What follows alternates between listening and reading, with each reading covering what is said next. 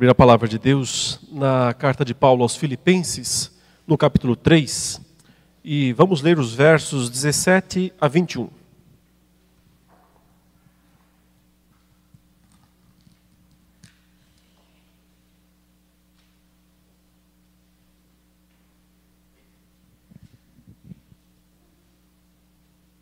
Filipenses capítulo 3, versos 17 a 21.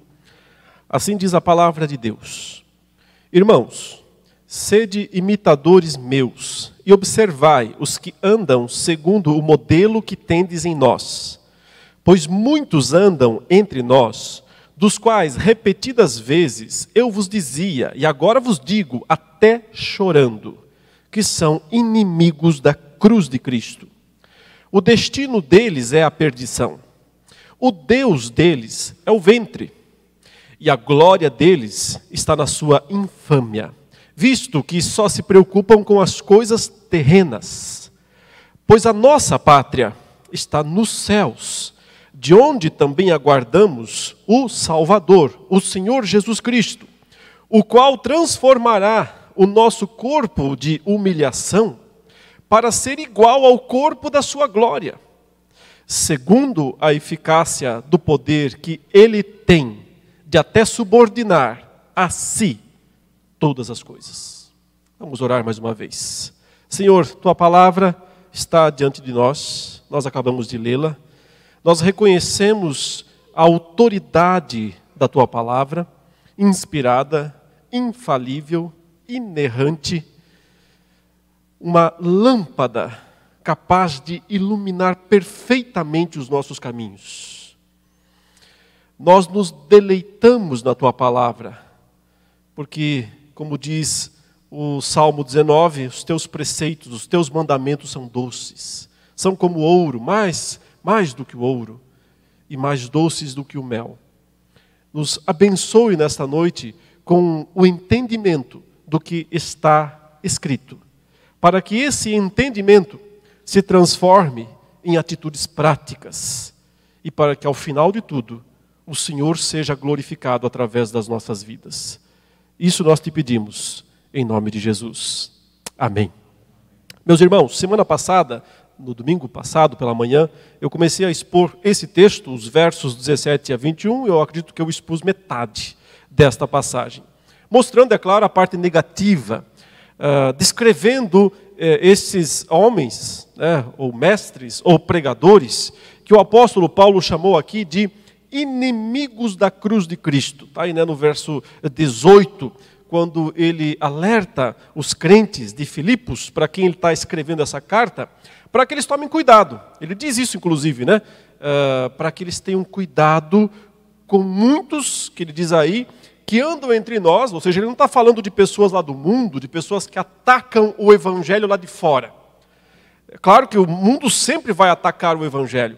Mas, de certa forma, isso é esperado. Né? Todo mundo sabe que não pode esperar nada do mundo, uh, dos ímpios, dos incrédulos, e que assumem-se né, claramente como ímpios e como incrédulos em relação ao Evangelho.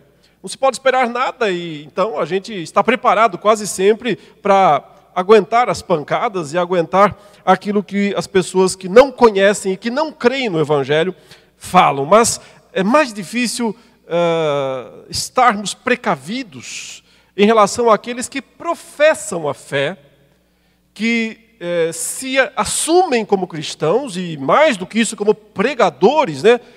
e outros títulos tantos que as pessoas né, se dão né, a si mesmas para alcançarem algum tipo de notoriedade perante os outros, e então, através da sua pregação, se tornam aquilo que Paulo chama aqui de inimigos da cruz de Cristo. E eu disse na semana passada, só um breve resumo para quem não assistiu, embora eu recomende que, se possível, assistam, né? afinal de contas, as pregações estão todas lá no nosso canal no YouTube.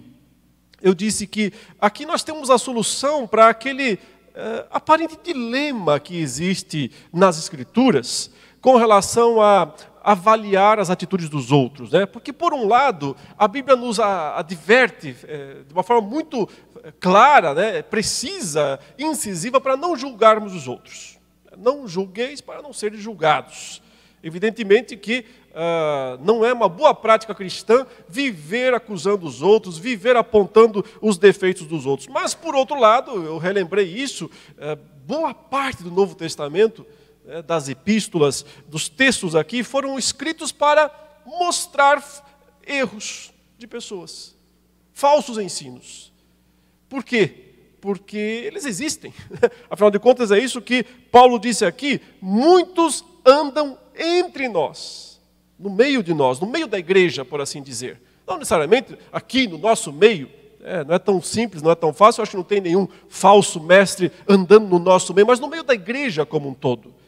É, entre aqueles que se dizem cristãos, entre aqueles que assumem é, o título, a placa, é, a bandeira do cristianismo, muitos têm sido, sim, falsos mestres.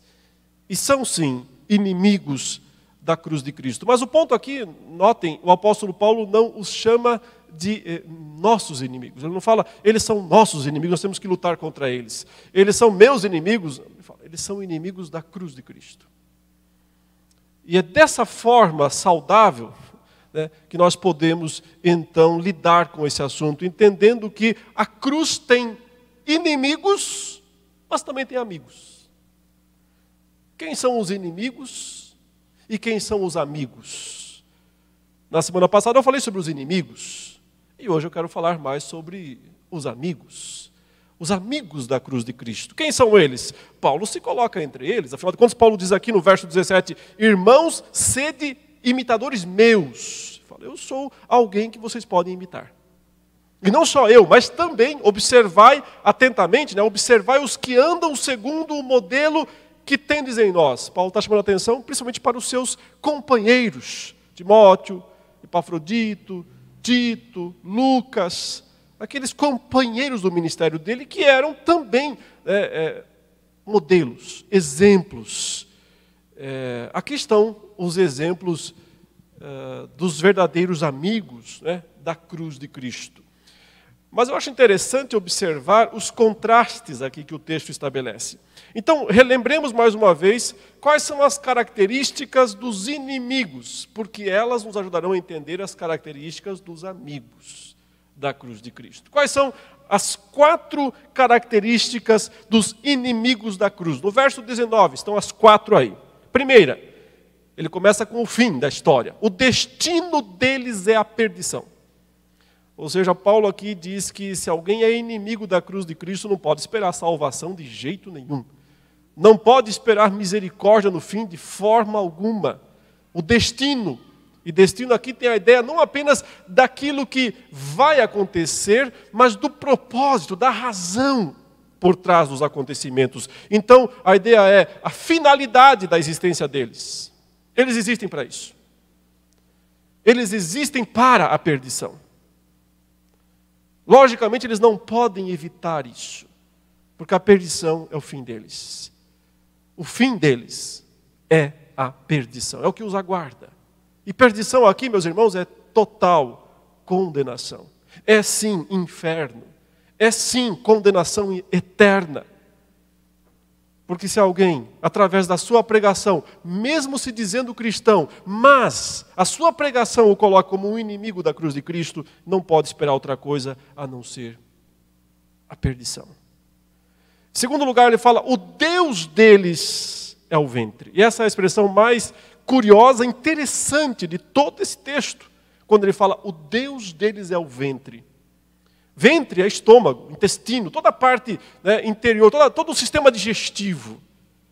É, vamos entender que uh, aqui o apóstolo Paulo não está querendo fazer uma descrição médica, anatômica, né, da, de como que é o interior do ser humano. Então, ele não está fazendo distensão, está fazendo é, é aquilo, né, é o estômago, é onde vem onde estão os apetites, é, é a barriga. O Deus deles é a barriga, mas no sentido de aquilo que a barriga quer aquilo que ela exige. Por um lado, então, ele está dizendo que essas pessoas, provavelmente, né, são aquelas que querem satisfazer todos os seus apetites, que são governadas pela barriga, governadas pelo estômago, governadas pelos, pelo que elas querem, pelo que elas anseiam, pelo que elas desejam. Ali está o Deus delas. Mas talvez ele também esteja aqui né, usando esse, essa expressão para falar daquelas, daquele outro grupo de pessoas, né, porque esses que vivem para satisfazer tudo o que eles desejam e que acham que não há restrição, que não há limitação, que não tem pecado, né, a gente pode chamá-los de libertinos. Mas, por outro lado, os que a gente chama de legalistas, e todos nós temos que tomar cuidado para não sermos nenhuma coisa nem outra, uh, os, os legalistas também seguiam pela barriga. Porque no caso aqui específico, o que estava em grande discussão naqueles dias era o que se podia ou não comer. Pode comer isso? Não pode comer aquilo? Aquelas eh, várias restrições alimentares que, segundo o Novo Testamento, haviam encerrado, mas que muitos cristãos, já naqueles dias, ou ainda naqueles dias, não conseguiam abandonar porque achavam que era algo muito importante, assim como hoje muitos crentes, muitos cristãos, muitos eh, ainda seguiam muito seriamente por isso e pensam que se comerem uma determinada comida ou beberem uma determinada bebida, eles estão perdendo a salvação ou estão de alguma forma ofendendo a Deus. Então, para eles, o Deus deles também é o estômago. Eh, Paulo está atacando as duas posições aqui, tanto o legalismo como aquela posição mais né, do liberou geral, da, da libertinagem. Na sequência, ele dá a terceira característica dos inimigos da cruz de Cristo, porque ele diz que a glória deles está na sua infâmia. Infâmia aqui é vergonha, humilhação. Então, eles invertem os valores. Eles dão mais destaque ao que é vergonhoso e não ao que de fato devia ser é, exaltado e glorioso. A glória deles não passa de vergonha porque é uma glória humana porque é construída a partir apenas das coisas terrenas. É uma preocupação exagerada com as coisas terrenas. O que é justamente a quarta das descrições, quando ele diz: visto que só se preocupam com as coisas terrenas. Então, uma religião centrada no mundo, nas coisas do mundo, e não nas coisas celestes. Esses são os inimigos da cruz de Cristo. Agora, perceba como o apóstolo Paulo vai mostrar uh, o exato oposto. Ele vai também nos dar quatro declarações na sequência para o que eu então estou aqui chamando né, de os amigos da cruz de Cristo. Se os inimigos são aqueles que têm essas quatro atitudes, uh, ou essas quatro descrições, melhor dizendo, essas quatro descrições, também nós vamos ver quatro descrições agora dos amigos da cruz de Cristo, e me parece que elas são o exato oposto, ou elas estão, de alguma maneira, em contraposição a essas coisas. Porque se, primeiramente, o destino dos inimigos é a perdição, a destruição, qual é o destino dos amigos, dos salvos, dos santos, os céus. Ele começa dizendo exatamente isso no verso 20: Pois a nossa pátria está nos céus. E é para lá que nós vamos, essa é a ideia. Mas nós não estamos lá ainda. Quando Paulo diz a nossa pátria está nos céus, ele está dizendo que nós somos meio que expatriados agora, né? Nós somos cidadãos sem pátria. Porque nenhum país deste mundo, nenhum país deste mundo, pode ser chamado de a nossa pátria. Nenhum país. Porque a nossa pátria está nos céus. E nós somos neste mundo, o apóstolo Pedro nos diz, né? Forasteiros e peregrinos. Peregrinos e forasteiros. Um forasteiro é um estrangeiro, claro. Um peregrino é quem está de passagem por ali. mas ele está seguindo para outro lugar. E é assim, meus irmãos, exatamente assim, que nós devemos aprender a nos ver. É, este mundo é dividido por nações, é cheio de sentimentos nacionalistas. E as pessoas muitas vezes confundem isso com o próprio cristianismo. Porque alguns países são frontalmente contra o cristianismo e outros países parecem ser a favor do cristianismo. Mas cá entre nós, todos são contra. Nunca vamos encontrar de fato um país plenamente favorável ao cristianismo, porque isso significaria repudiar os valores ou antivalores que norteiam as sociedades, todas elas. E é por isso que cristãos não podem se iludir com governos de nenhuma natureza e nunca pensar que este governo ou aquele governo, porque é desta posição ou daquela posição, é cristão. Simplesmente isso não existe. Uma pessoa pode ser cristã e pode estar ocupando este ou aquele cargo, o governo não é, nem nunca será. E a nossa pátria, ou melhor, será assim, quando Cristo retornar e subjugar todos os governos a Ele próprio. Até lá, todos estão dentro uh, do domínio ainda do dragão, do Deus deste século. E nós não podemos nos enganar e nem nos iludir com estas coisas. O nosso destino não é a perdição, é a nossa pátria. É para onde nós vamos. É para o lugar que Deus que Jesus Cristo está preparando para nós. Ele disse aos seus discípulos em João 14: Eu tenho que ir, porque eu vou preparar lugar para vocês. Eu vou preparar a pátria de vocês, a terra de vocês, os céus. Céus aqui não é apenas uh, esse lugar atual onde estão as almas aguardando a ressurreição. Céus aqui é uma figura do mundo vindouro, do que o Apocalipse chama de novo céu e nova terra. É a nova criação. É o mundo depois da ressurreição. O mundo depois da volta de Cristo, quando ele ressuscitar os mortos. Sobre isso ele falará na sequência. Já antecipando então. É o mundo depois da ressurreição, quando Cristo retornar e estabelecer a nova ordem, o mundo vindouro, a nova criação.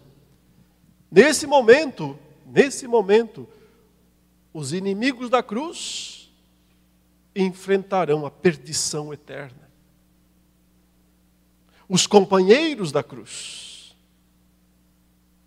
enfrentarão ou desfrutarão da pátria, da sua verdadeira pátria. Deixarão de ser forasteiros, deixarão de ser peregrinos, para serem cidadãos, plenos na pátria, na verdadeira pátria.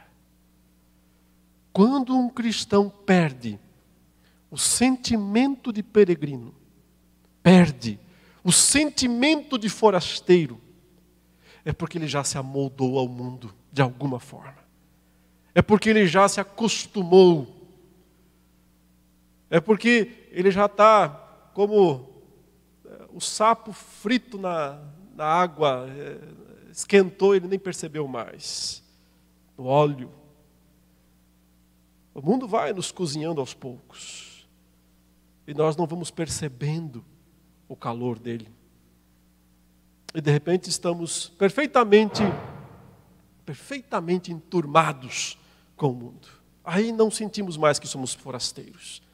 Aí não sentimos mais que somos peregrinos. E aí nos tornamos inimigos da cruz de Cristo. Então, queridos, o nosso destino não é a perdição. O nosso destino é a nossa pátria, os céus o Deus deles, Quem é o Deus deles? O Deus dos inimigos. A barriga, o ventre. Quem é o nosso Deus? O nosso Deus é Jesus Cristo. Ele diz aí: Pois a nossa pátria está nos céus, de onde também aguardamos o Salvador, o Senhor Jesus Cristo. O Salvador, o Senhor. Senhor aqui é um título divino, Kyrios. É um título para Deus. É a divindade de Cristo que está em destaque, mas também o seu caráter é, de Salvador. O nosso Deus é aquele que se revela na face de Jesus Cristo.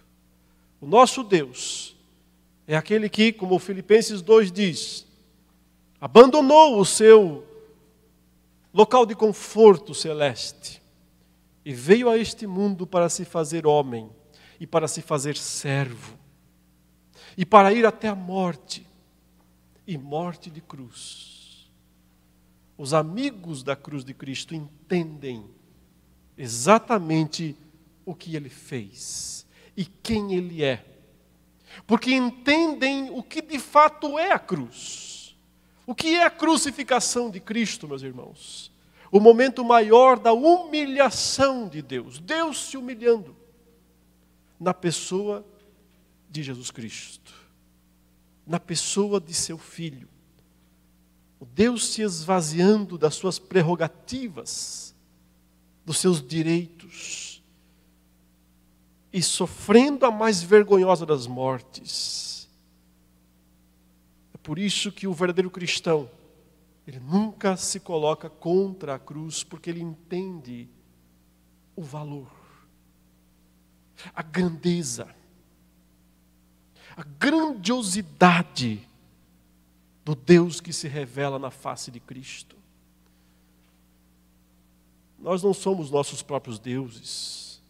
Nós não nos guiamos por nosso ventre, por nossos desejos, por nossas ambições. Nós nos guiamos por Jesus Cristo. Ele e somente Ele é o Deus que nós servimos, o Deus Filho, porque é função do Filho revelar o Pai. Nós não vemos o Pai, nós nunca vimos o Pai. E me arrisco a dizer que nunca veremos. Mas nós sempre veremos o Filho, o revelador do Pai. Esse é o nosso Deus. Jesus Cristo não é um deusinho menor. Não é um Deus de segunda classe, não é um Deus inferior, não é um Deus criado. Jesus Cristo é o Deus eterno que se fez carne, que se fez homem, que se fez servo, que viveu e morreu por nós.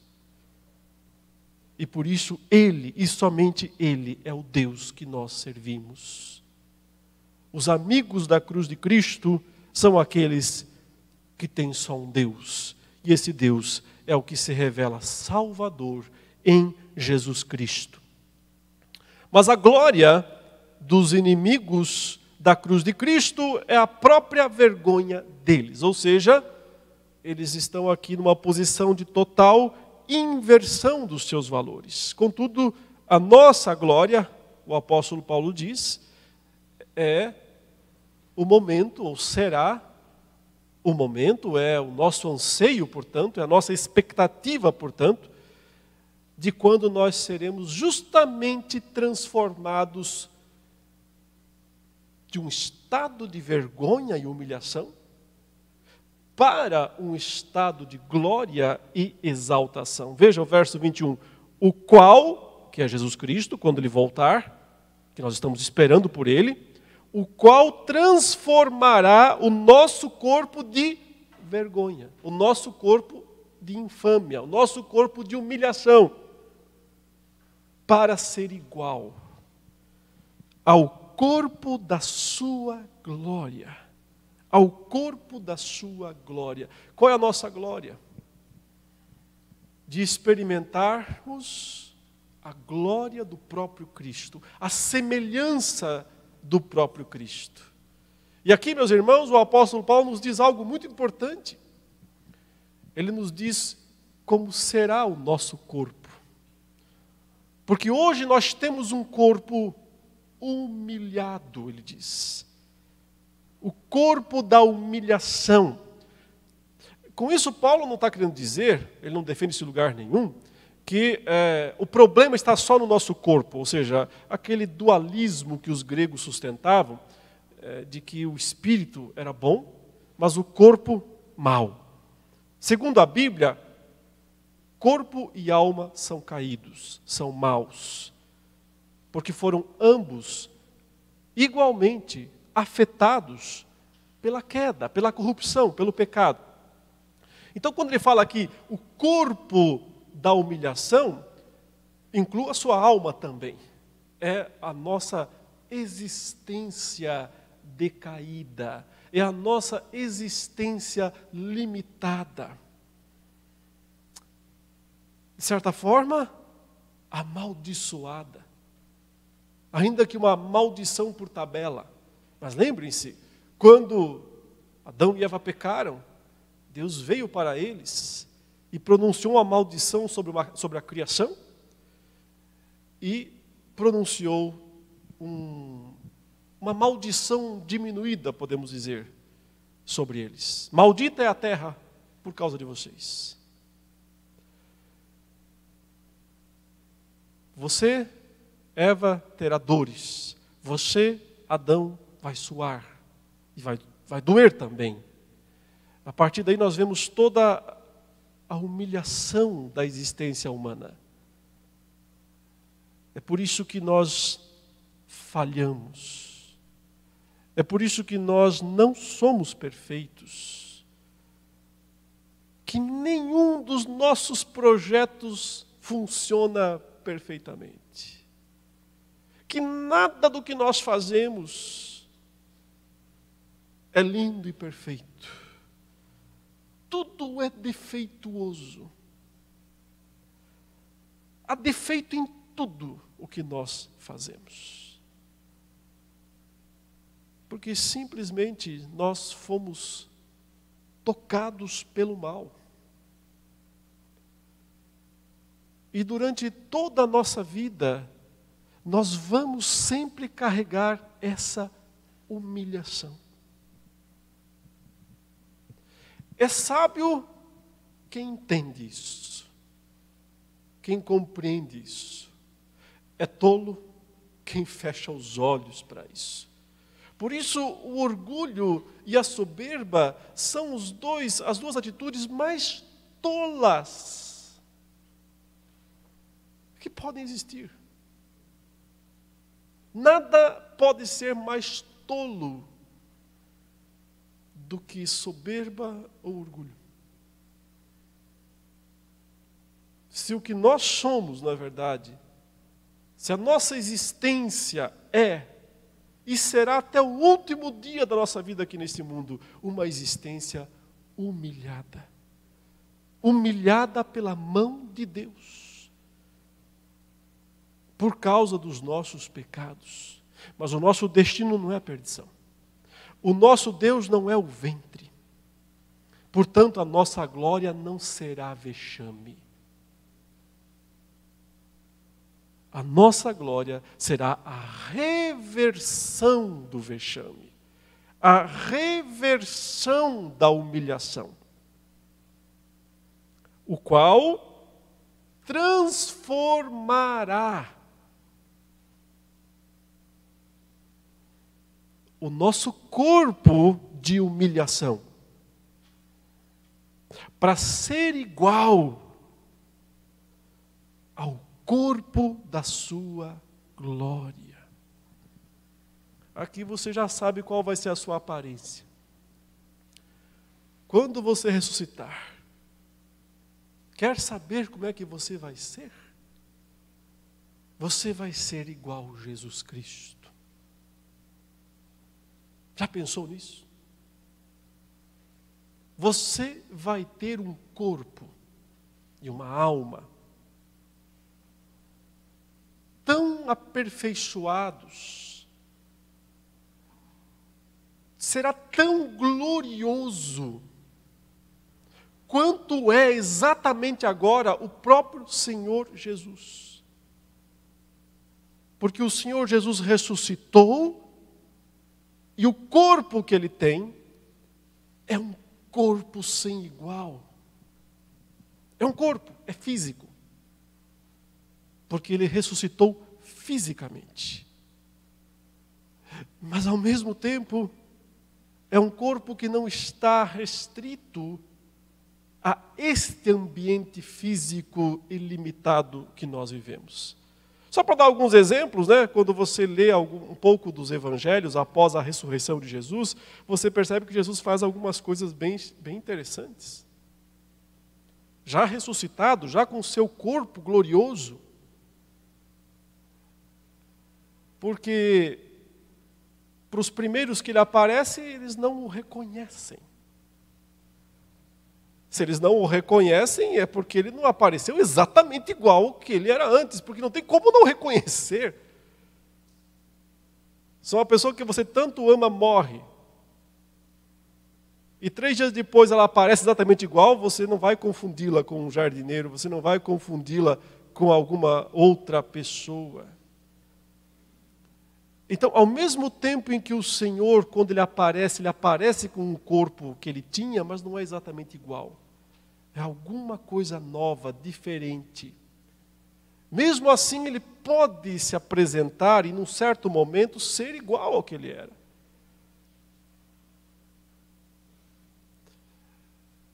O Senhor Jesus, com esse corpo glorioso, ele vai até o mar da Galiléia pescar com os discípulos,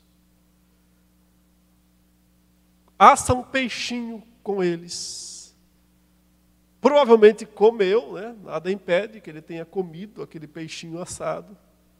Ceou, lembra que ele parte o pão com os dois discípulos de Emaús? mas ao mesmo tempo ele não está restrito, ele não necessita, ele não precisa disso, porque ele é eterno. Seu corpo não morre, não adoece.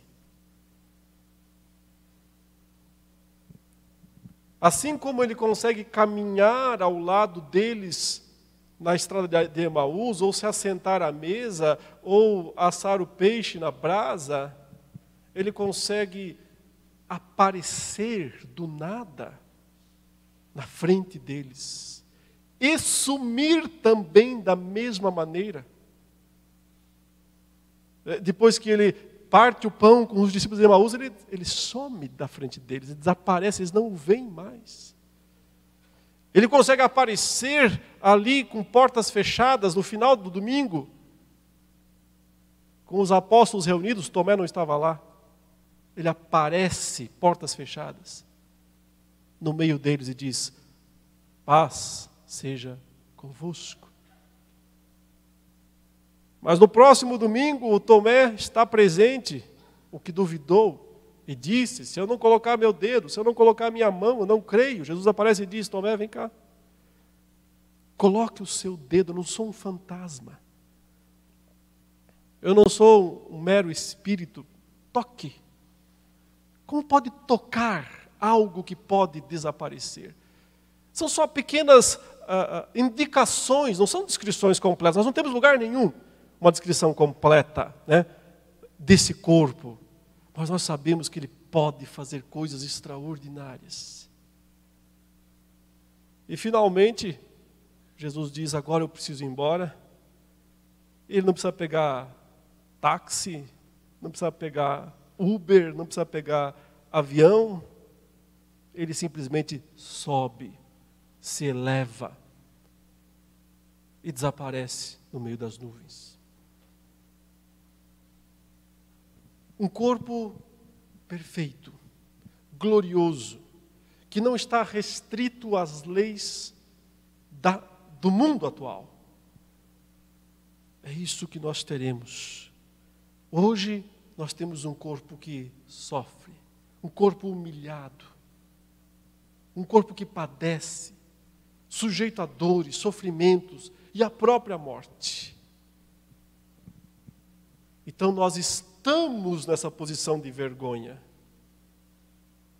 Mas a nossa glória não é isso. A nossa glória é quando nós seremos transformados e receberemos o corpo da sua glória. O único lugar na Bíblia, nas suas cartas, em que Paulo tentou descrever esse corpo foi comparando-o com o corpo atual. Isso está claro, né? 1 Coríntios 15, quando ele fala sobre como será o corpo vindouro. E ele diz algo muito interessante, porque ele diz o seguinte: o que nós temos hoje é um corpo terreno. Um corpo terreno, um corpo da terra. É só lembrar que Deus fez o homem do pó da terra. Não é? E soprou nele o espírito da vida. Mas todas as todos os componentes do corpo que nós temos nesse sentido vêm da terra. Por isso que nós voltamos ao pó. Porque do pó nós fomos formados. Mas então Paulo diz que o corpo da ressurreição será um corpo celeste. De alguma maneira, os componentes, os elementos que vão compor esse corpo não são formados de pó. Pelo menos não de pó da terra. Se é pó, é pó do céu. Se tiver que ser pó, é um pó celeste. São os elementos do céu, os elementos celestes, que são usados para formar esse corpo. E Paulo faz uma interessante comparação entre o corpo atual e o corpo vindouro, né, o corpo da ressurreição, quando ele diz: o atual é como uma semente de uma árvore. É só uma sementinha. Então ela tem que ser enterrada, sepultada. E então nasce uma árvore. Um dia nós, esse corpo, terá que ser plantado na terra, sepultado. Mas o corpo que vai crescer, que vai nascer, que vai subir, não é igual ao atual. O atual é só uma semente. O corpo que vai subir é uma árvore.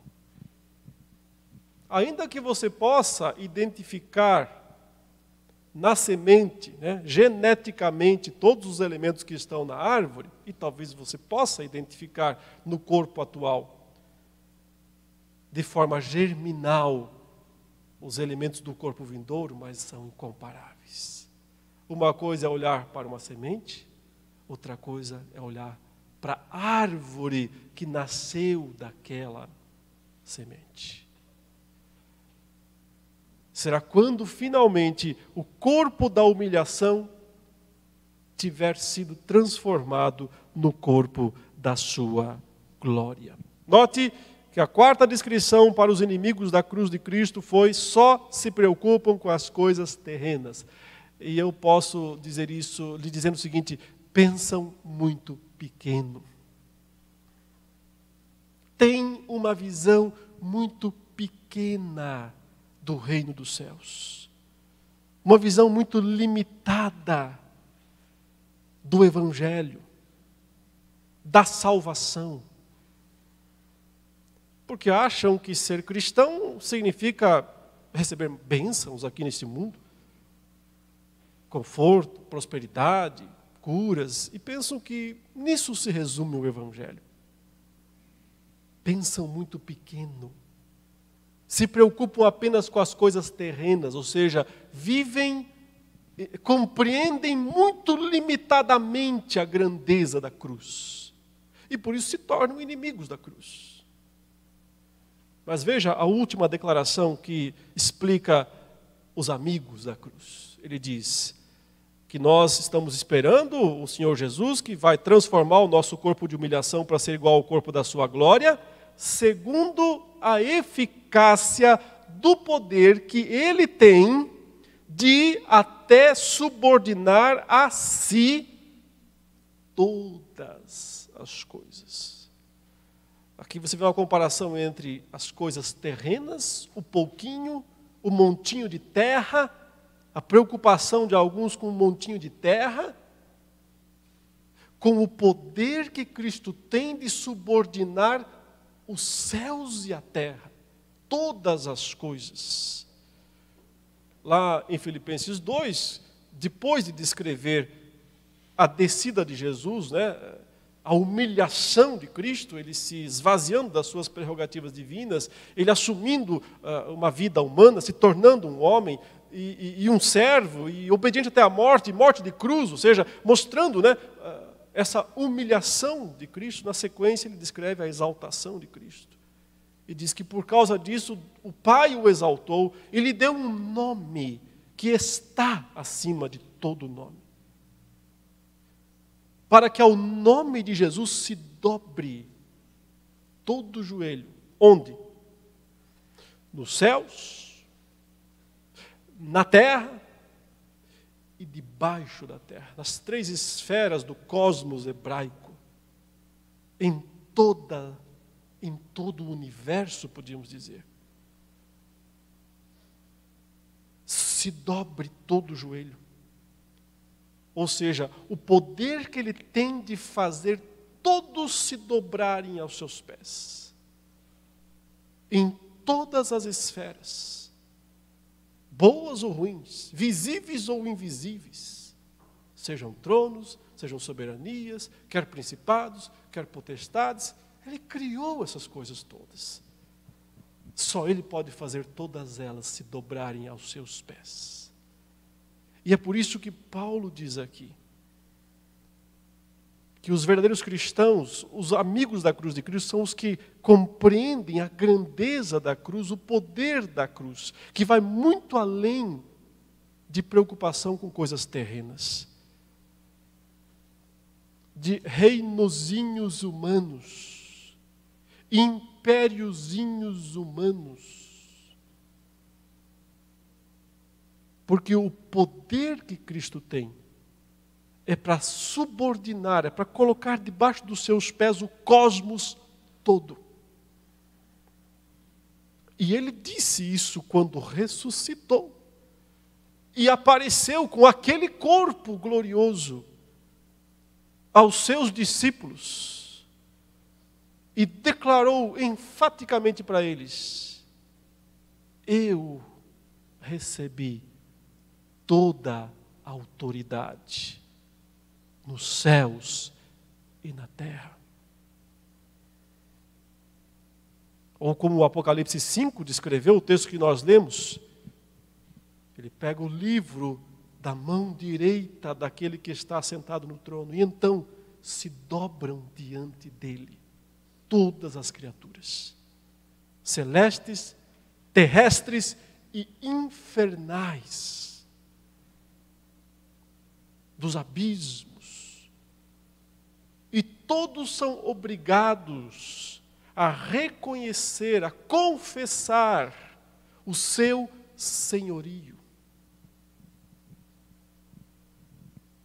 Esse Deus é melhor do que o ventre. Esse Deus é mais poderoso do que o estômago.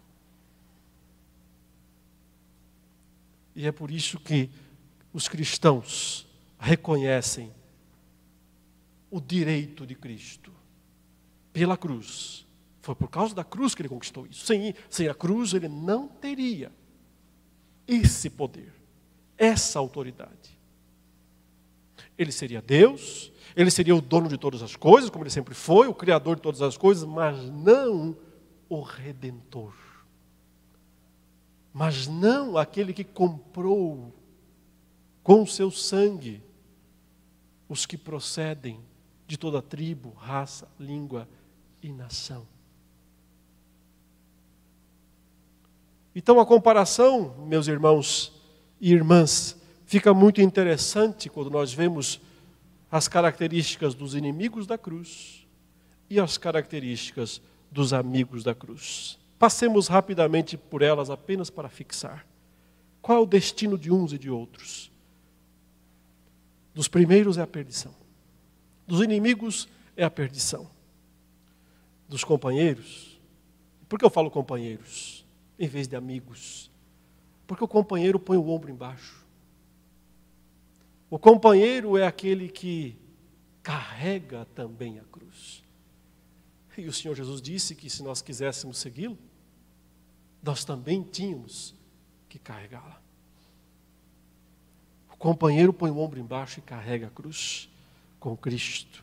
Se submete a essa sina terrível, porque sabe das consequências extraordinárias.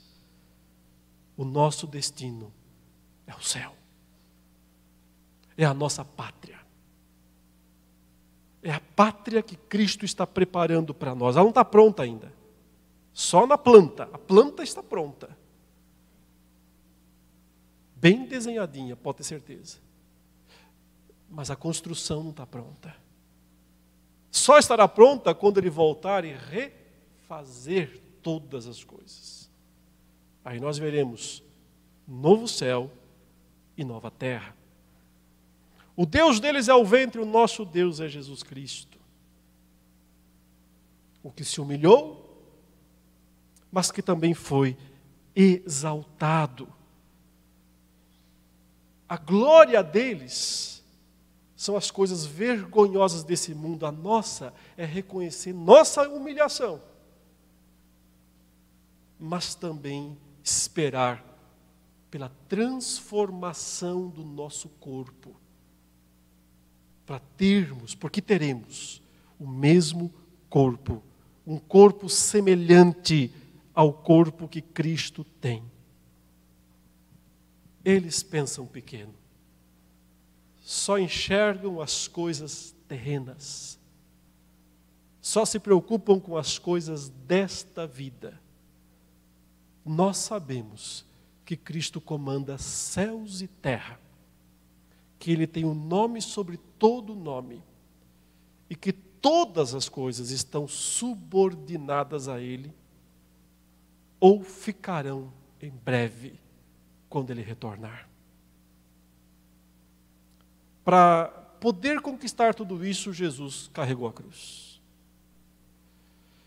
Não recusou o destino que Deus lhe deu para que nós também sejamos companheiros e não inimigos da cruz de Cristo, não basta apenas não, não termos as atitudes dos inimigos. Não basta apenas. Companheiro, põe o braço, põe o ombro embaixo e carrega conjuntamente. Cristãos foram chamados a tomar a cruz e seguir a Cristo. Rumo, primeiro de tudo, ao Calvário.